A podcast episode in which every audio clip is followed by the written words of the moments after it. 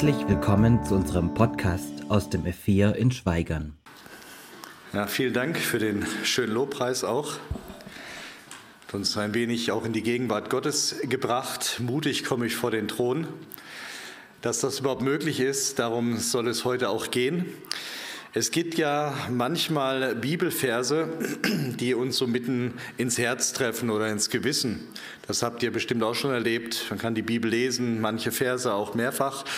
Bedeutet einem vielleicht gar nichts groß und irgendwann in einer besonderen Situation trifft es einen so richtig mitten rein. Ins Herz, ins Gewissen. Manchmal ist es Ansporn für uns, Trost oder Ermutigung. Anderes treibt uns in die Arme Jesu oder es lässt uns um Vergebung bitten. Wir haben heute einen Abschnitt, wo wir sagen würden, das ist eigentlich so eine Art Grundlage des Glaubens. Und trotzdem habe ich schon bei Predigten über diese Stelle gehört, oh, das war ein schwerer Text, dann staune ich immer ein bisschen. Ist es wirklich so schwer? Eigentlich ist es doch eine Grundlage. Aber vielleicht ist es auch manchmal so, dass einem dieser Text erst wirklich aufgehen muss in seiner ganzen Dimension. Der Abschnitt, den ich heute dabei habe aus Römer 3, Vers 21 bis 26, war zum Beispiel für Martin Luther so ein Textabschnitt, der sein Leben grundlegend umgekrempelt hat. Von einem Menschen, der verzweifelt war, was die Frage betrifft, wie bekomme ich einen gnädigen Gott, und dann plötzlich die Schönheit der Gnade und des Evangeliums verstanden hat. Ebenso auch der Erweckungsprediger John Wesley ist über dieselbe Bibelstelle fröhlich geworden in seinem Glauben. Ich hoffe, es geht euch auch so. Hier ist der Text, Römer 3, 21 bis 26. Dort schreibt der Apostel Paulus, nun aber ist ohne Zutun des Gesetzes die Gerechtigkeit, die vor Gott gilt, offenbart bezeugt durch das Gesetz und die Propheten. Ich rede aber von der Gerechtigkeit vor Gott, die da kommt durch den Glauben an Jesus Christus zu allen, die glauben. Denn es ist hier kein Unterschied. Sie sind allesamt Sünder und ermangeln des Ruhmes, den sie vor Gott haben sollen, und werden ohne Verdienst gerecht aus seiner Gnade durch die Erlösung, die durch Christus Jesus geschehen ist. Den, Christus, hat Gott für den Glauben hingestellt zur Sühne in seinem Blut, zum Erweis seiner Gerechtigkeit, indem er die Sünden vergibt, die früher begangen wurden in der Zeit der Geduld Gottes, um nun in dieser Zeit seine Gerechtigkeit zu erweisen, auf dass er allein gerecht sei und gerecht mache den, der da ist, aus dem Glauben an Jesus. Die erste Aussage in unserem Abschnitt, die lautet, die Gerechtigkeit Gottes, der gerechte Gott und die Gerechtigkeit Gottes, die vor ihm gilt, sie kommt ohne Zutun des Gesetzes, sie wird aber durch das Gesetz, also durch das Alte Testament, durch die Propheten bereits angekündigt. Und Gesetz hat hier diese Bedeutung, es ist das Gebot, es sind die Gebote Gottes, der Wille Gottes, sein Anspruch, an dem wir Menschen gemessen werden.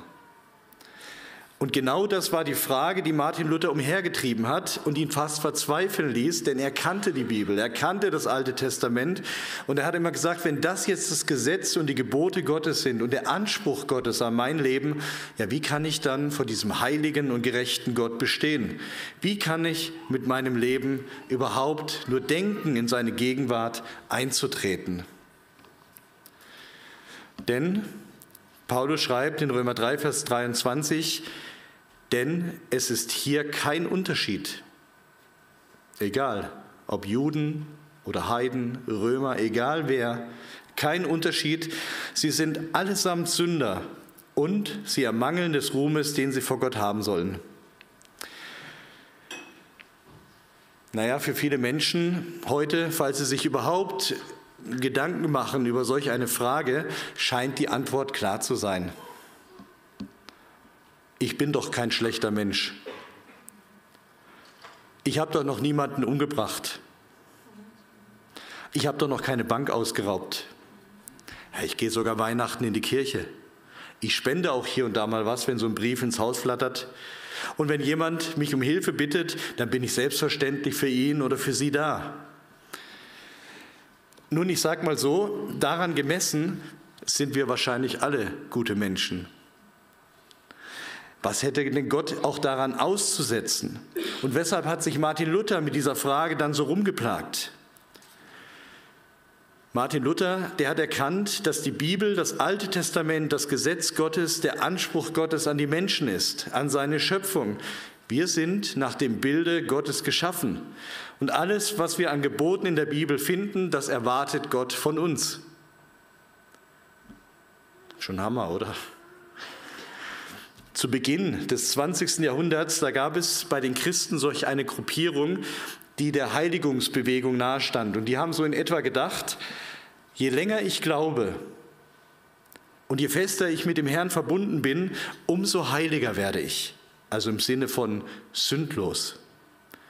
Ja, manche meinten gar, sie könnten diesen Zustand erreichen, dass sie ja, wie sündlos über diese Erde gehen und dass sie dann förmlich fast mit Jesus verwechselt werden könnten. Und als einige Anhänger dieser Heiligungsbewegung sich dann sonntags morgen auf den Weg zum Gottesdienst machen, haben sie sich dann auch über dieses Thema unterhalten. Sie haben sich dann gegenseitig gefragt, wie weit hast du es denn gebracht in der Heiligung? Welche Sünden hast du schon wieder alle überwunden?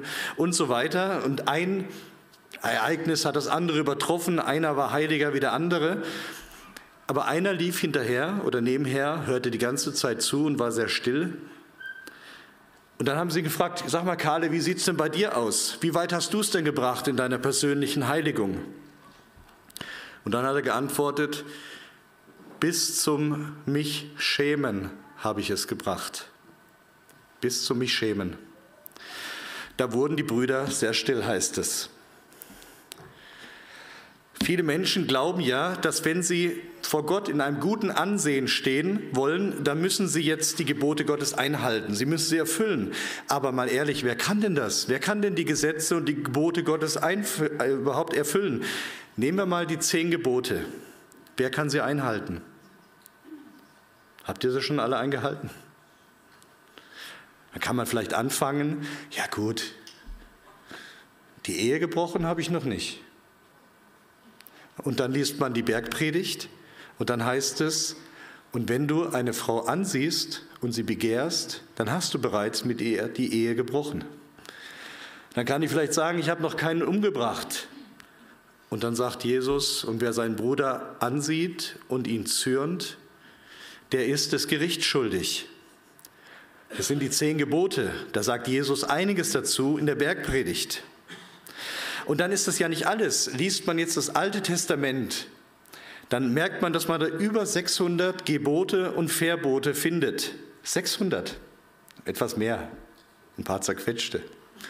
Nehmen wir mal ein paar Blatt Papier oder mehrere vielleicht und schreiben mal diese 600 Gebote aus dem Gesetz Gottes auf. Und dann fangen wir an, erfüllt, erfüllt, erfüllt, bis wir alle 600 durchhaben. Und dann fangen wir wieder von vorne an, weil das soll ja dauerhaft der Fall sein. Klar, dass Martin Luther dann verzweifelte und sich fragte, wie bekomme ich denn jetzt diesen gnädigen Gott? Ulrich Pazzani, der Verkündiger, der Evangelist, hat einmal erzählt, wie er als junger Gläubiger sein Leben überprüfte und dachte, so nach vielleicht zwei, drei Jahren, als er zum Glauben kam, eigentlich müsste ich doch schon viel weiter sein im Glauben. Ne? Mein Leben müsste sich doch bereits deutlich verbessert haben. Und dann hat er so in sein Leben hineingeschaut und hat es so überprüft und dann kam er zu dem Fall, eigentlich habe ich den Eindruck, es wird immer schlimmer. Ist gar nicht besser geworden, seit ich gläubig bin, es ist eigentlich eher schlimmer geworden mit mir. Und dann sagt er, und schließlich wurde ihm klar, dass das gar nicht der Fall war sondern durch seinen Glauben und weil er sich jetzt mit der Bibel beschäftigt hat und weil er immer mehr da in sein Gottes Wort erkannte, sind ihm plötzlich Dinge aufgefallen, die er vorher in seinem Leben gar nicht erkannt hat als Sünde oder als etwas Negatives. Er hatte keine Antenne dafür. Jetzt beschäftigt er sich mit Gottes Gebot, mit seinem Gesetz und plötzlich merkt er, da ist ja noch viel mehr in meinem Leben nicht in Ordnung, als ich vorher ursprünglich gedacht habe. Vielleicht auch, als ich gedacht habe, ich bin doch gar nicht so schlecht, ich bin doch eigentlich ein ganz guter Mensch.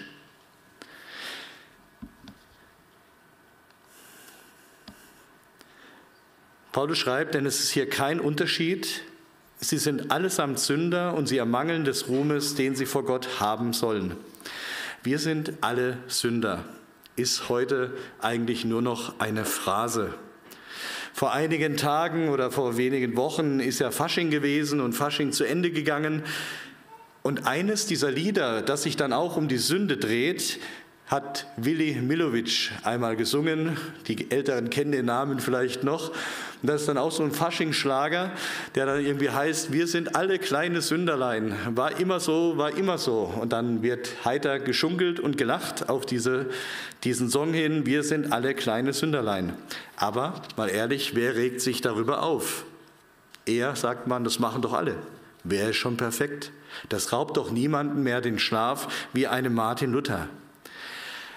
Aber dieser Satz des Paulus ist eigentlich ein Weckruf Gottes an unser Gewissen. Keiner von uns, wir alle haben nicht das Ansehen und die Ehre bei Gott, die wir eigentlich haben sollten.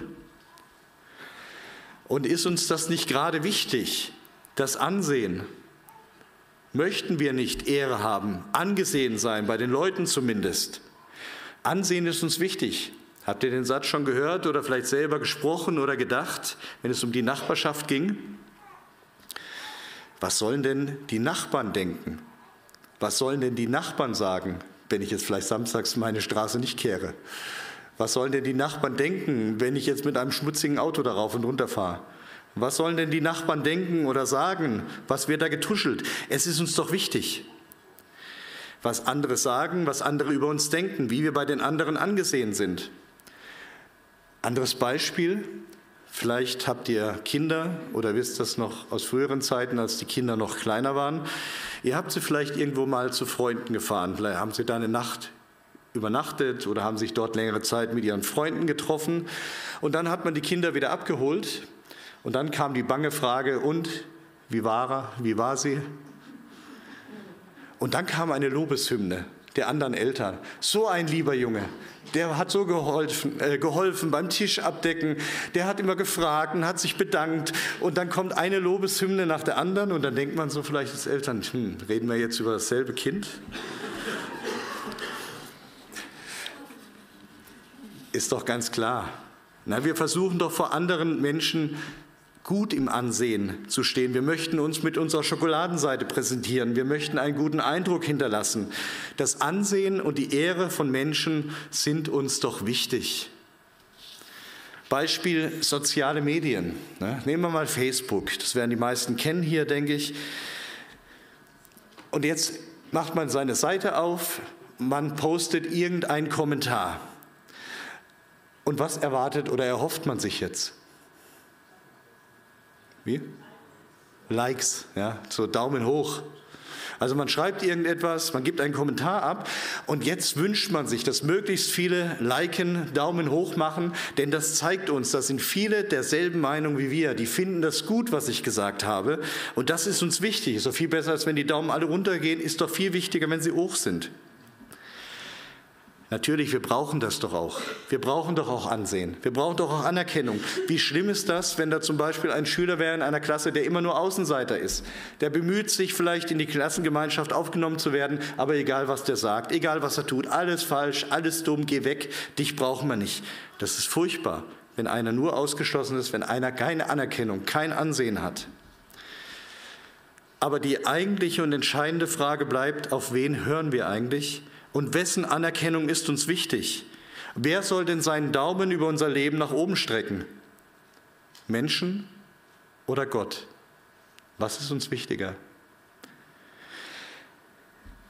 Und so sagt Paulus einmal zu den Christen in Korinth, ihr seid teuer erkauft von Gott, ihr seid teuer erkauft von ihm, werdet nicht der Menschen Knechte. Was wirklich wichtig ist, ist die Anerkennung, ist das Ansehen von Gott. Aber jetzt schreibt Paulus, gerade die haben wir nicht. Daran mangelt es in unserem Leben. Unser Leben gefällt Gott nicht. Es ist durch die Sünde in unserem Leben entstellt. Wir mangeln der Herrlichkeit, die wir eigentlich bei Gott haben sollten. Und jeder, der jetzt versucht, durch das Einhalten des Gesetzes und der Gebote Gottes mit Gott klarzukommen, der wird einfach feststellen, so sehr ich mich auch bemühe, ich schaffe es einfach nicht. Und das hat Luther zur Verzweiflung geführt. Da ist die Forderung, der Anspruch Gottes an mein Leben, Gottes heiliges und gutes und gerechtes Wort. Und ich bin nicht in der Lage, es zu halten.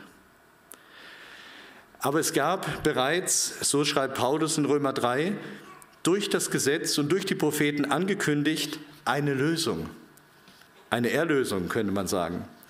Nun aber ist ohne Zutun des Gesetzes die Gerechtigkeit, die vor Gott gilt, offenbart bezeugt durch das Gesetz und die Propheten. Ich rede aber von der Gerechtigkeit vor Gott, die da kommt durch den Glauben an Jesus Christus zu allen, die glauben.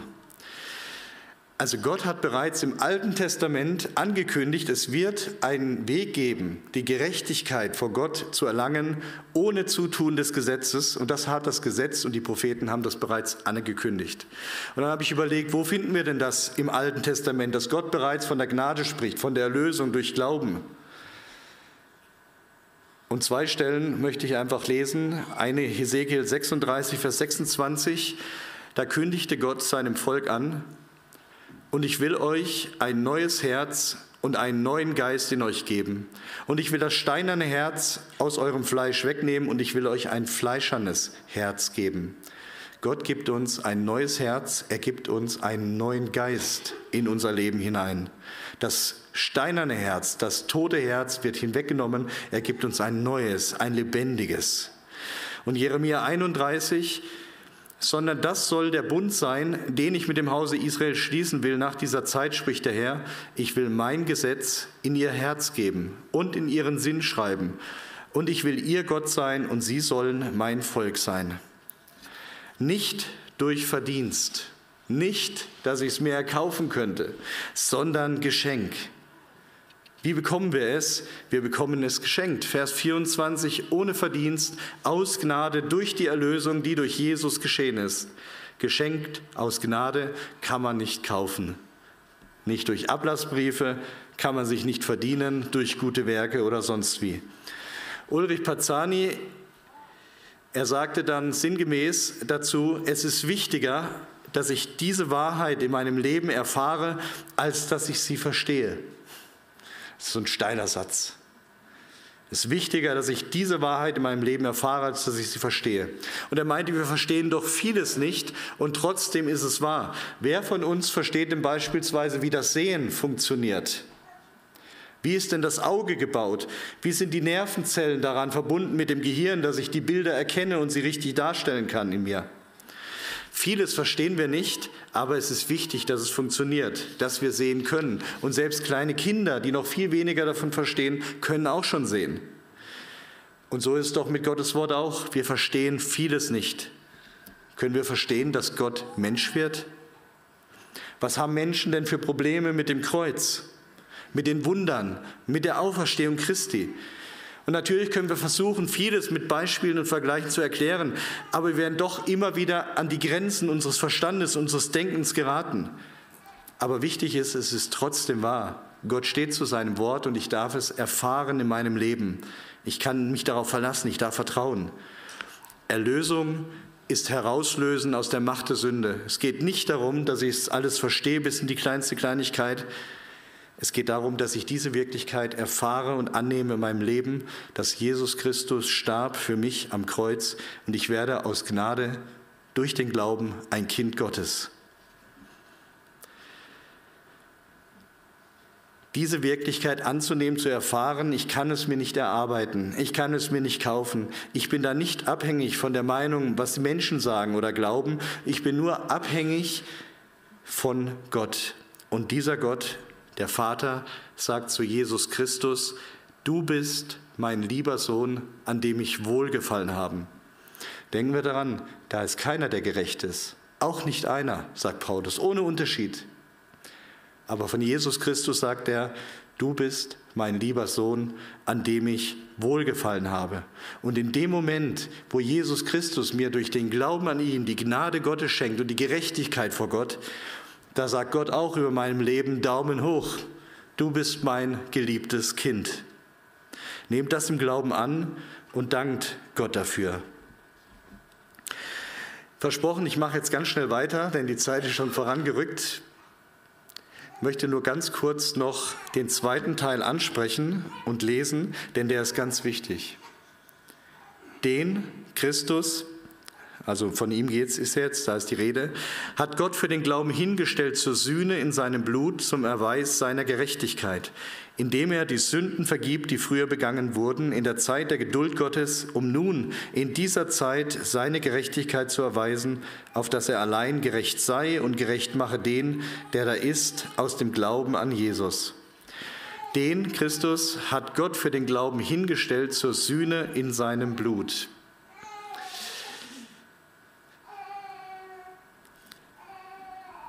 Die Juden haben schnell verstanden, was Paulus hier meint. Das Wort Sühne aus Vers 25 heißt wörtlich übersetzt Gnadenstuhl. Und der Gnadenstuhl war ein Deckel. Ich weiß nicht, ob ihr das jetzt sehen könnt von da hinten. Ist vielleicht ein bisschen klein, trotzdem. Der Gnadenstuhl war ein Deckel, und zwar hier im hinteren Teil des Tempels durch eine Gardine, durch eine schwere große Gardine abgehangen, war das Allerheiligste. Und dort im Allerheiligsten stand die Bundeslade, der Ort, wo Gott gesagt hat, da bin ich gegenwärtig. Und weil Gott dort im Allerheiligsten bei der Bundeslade gegenwärtig war, war es verboten, dort hinzuzutreten, weil jeder Mensch als Sünder nicht in die Gegenwart des heiligen Gottes gehen darf. Und ich weiß noch, als ich damals vor, vor etlichen Jahren in Israel war mit einer Freizeit, wurde diese Stiftshütte, die ein Vorläufer des Tempels war, in der Wüste in Israel aufgebaut, also maßstabsgetreu. Dann haben wir uns das angeschaut, den Vorhof. Dann sind wir hineingegangen ins Heiligtum, wo die Priester sich noch aufhalten durften. Und dann war da dieser Vorhang, dahinter die Bundeslade, das Allerheiligste, die Gegenwart Gottes. Und plötzlich hieß es, und jetzt gehen wir ins Allerheiligste. Und ich kannte das Gesetz Gottes ja. Und ich habe mich erst mal so im ersten Moment ein bisschen unwohl gefühlt. Ich habe gedacht, also wenn wir jetzt im alten Bund wären, könnte ich da nicht reingehen. Dann würde ich tot umfallen.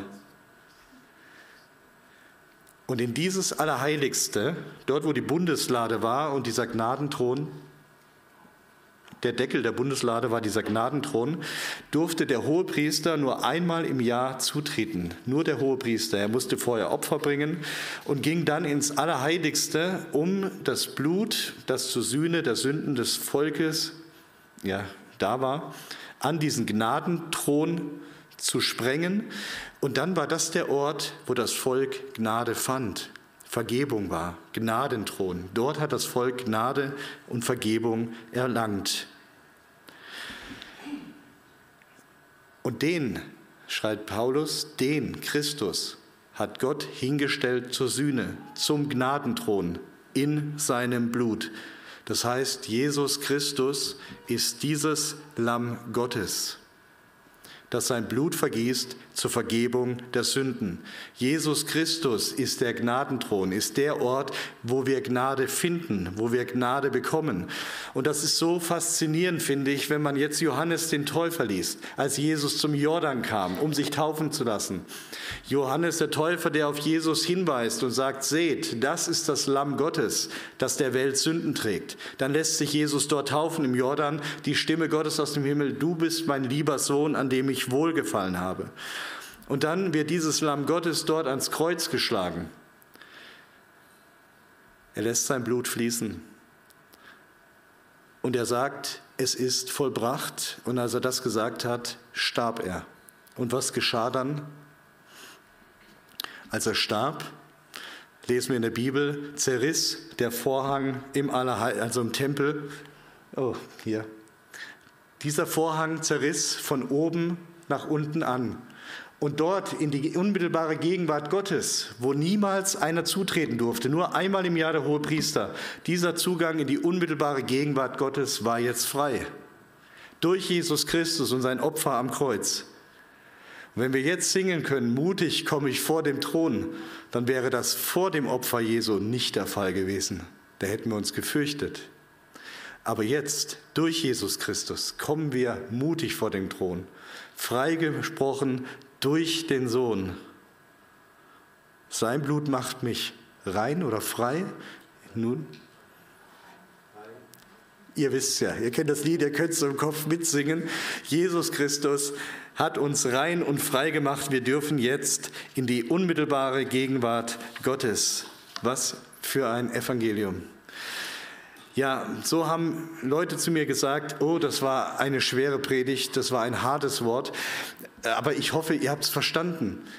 Gott ist der, der gerecht ist und Gott ist der, der gerecht macht. Und das nimmt uns eine Riesenlast von unseren Schultern, wenn wir nicht immer denken, ich muss vor Gott in einem Ansehen stehen dadurch, dass ich die Gesetze erfülle und die Gesetze einhalte. Denn das hat Luther zur Verzweiflung gebracht. Und was ihn wirklich fröhlich gemacht hat, was lebensverändert war in seinem Leben, dass Gott ihn so sehr liebt, dass er sein Leben für ihn gelassen hat und dass dieses Blut, das er dort vergossen hat, gleichzeitig zur Reinigung war, zur Sühne, zum Gnadenthron. Bei ihm in seiner Gegenwart finde ich Gnade, finde ich Vergebung, macht Gott den Weg frei, dass ich zu ihm kommen darf, ohne Vorhang. Amen. Ich bete noch. Ja, lieber Herr Jesus Christus, das ist so eine große Nachricht, so eine große Botschaft. Und ich weiß nicht, ob wir das jetzt alles schon bis in die kleinste Kleinigkeit begreifen können. Aber es ist vielleicht nicht wichtig, dass wir alles begreifen, sondern dass wir es erfahren, dass wir es glauben, dass wir dich einladen in unser Leben. Danke für dein Opfer am Kreuz. Danke, dass du uns aus Liebe zu Kindern Gottes machst, dass du uns vergibst, dass wir jetzt mutig vor den Thron kommen dürfen. Danke jetzt auch für diesen Gottesdienst, für den Lobpreis, für alles, was du schenkst. Amen.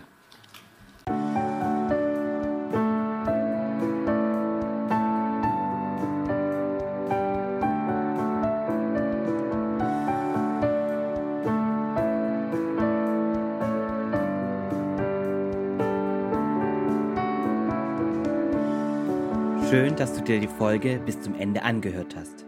Sollten noch Fragen bestehen, Wünsche oder Kritik, können Sie uns gerne eine E-Mail schreiben an podcast.lgv-schweigern.de. Bis zum nächsten Mal.